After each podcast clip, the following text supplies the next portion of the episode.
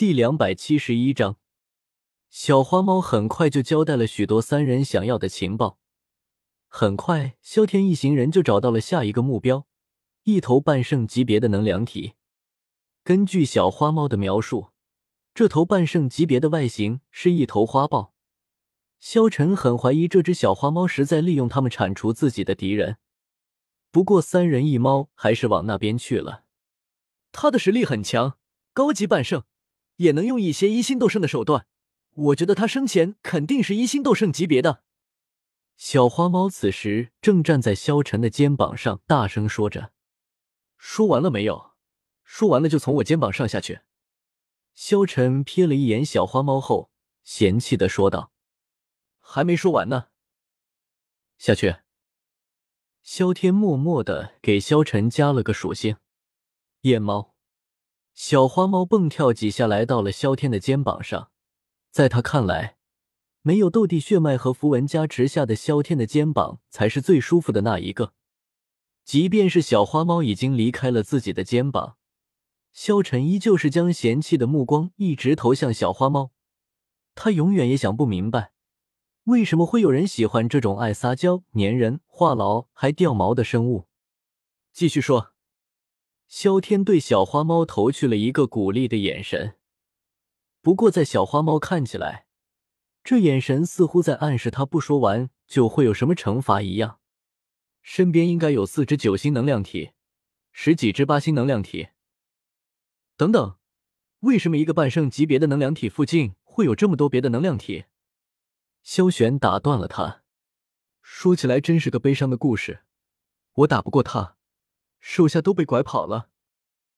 小花猫说完，似乎还有些不好意思，甩甩尾巴，把脸遮了起来。那你们此前可有见过一些穿着破烂灰袍子的家伙？萧玄继续问道。见过啊，一个三星斗圣级别的家伙，让我们搬家。我虎王，魔兽家族的骄傲，甩都不甩他，直接搬家了。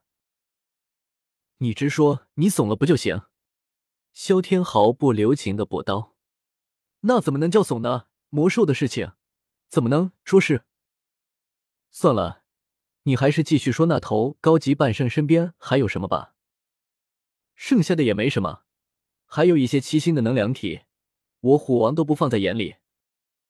好了，说完了，自己下去跑吧。”在小花猫悲愤的表达了一番抗议后，终究还是跃到了地面上。虽然体型缩小了很多，但是几乎不影响他的实力。跑动起来，常人只能看到一团橘黄色自身边掠过。一天后，萧天一行人已经来到了那头高级半圣能量体的势力范围内，还是由萧天进行打探。他的身影快速在树林中穿动，没感知到一头能量体，就默默记在心中。这是他们遇到的最大规模的能量体群。这头高级半圣能量体似乎很是特别，像他们之前遇到的能量体，半圣级别身边也就两头九星能量体，八星数量也不过十，七星几乎没有。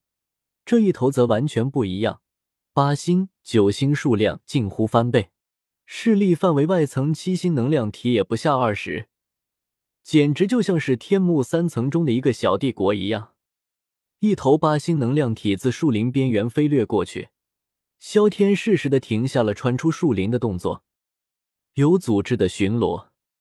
萧天再一次打下了一个标签，仔细观察了一下，出了树林再靠里就是一小片山谷，也是这头高级半圣能量体的老巢。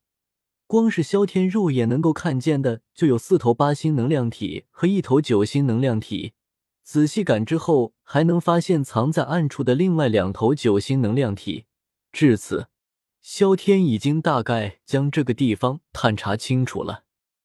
快速回到三人藏身处，萧天开始交代情况：树林进去，外层是七星能量体，数量不下三十。我们不需要全部处理，大概处理十头就能穿过这片区域。再往里有八星能量体，暗点巡逻。我还是头一次看见会暗点巡逻的能量体，数量十一头，分散开处理也不难。再往里就是一片小山谷，明面上四头八星，一头九星，暗处还有两头九星，剩余的能量体估计就在山谷深处了。萧玄、萧晨二人认真听完，没有做任何打断，三人都陷入了沉思。怎么样？我没有骗你们吧？小花猫率先打破了这个安静的局面。头一次遇到这种灰暗点巡逻的能量体，这头高级半圣级别的能量体可能没有想象中那么好处理。萧晨紧接着开口说道：“这不是最重要的，这头能量体能有这样的智慧，很难说他没有隐藏的实力。”萧玄考虑的要更进一步，如果对方隐藏实力，那么山谷的地形对我们不利，但是我们也可以直接转移出山谷。我就不信对方能有二星斗圣网上的隐藏实力。那如果对方没有隐藏实力的话，在山谷中我们直接就能把对方按死。萧天很快就针对这不动的情况给出了方案。为什么没人理我啊？小花猫已经要崩溃了。三个人各说各的，完全没有理他。哪怕是萧晨鄙视他一下也行啊。那大概就这样，能少动手就少动手。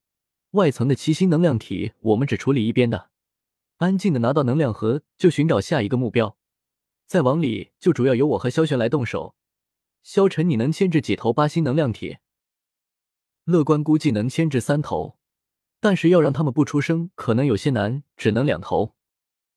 那你就牵制两头，处理完这部分后，就要进到山谷中了。这部分就不用悄无声息的处理了，直接强攻就好。四头八星，我和萧玄直接能秒杀掉。萧晨，你去牵制九星能量体，另外两头九星能量体肯定会冒头的，还是我和萧玄处理。明白。萧玄、萧晨二人都点了点头。还是那句话，随机应变。三人快速行动起来，纷纷钻进了树林中。留在原地的小花猫打了个转，也迅速跟了上去。连月几下来到了萧天的肩膀上。此刻，萧天也懒得计较这小花猫干什么，只要它别捣乱就好。萧天对一旁打了几个手势。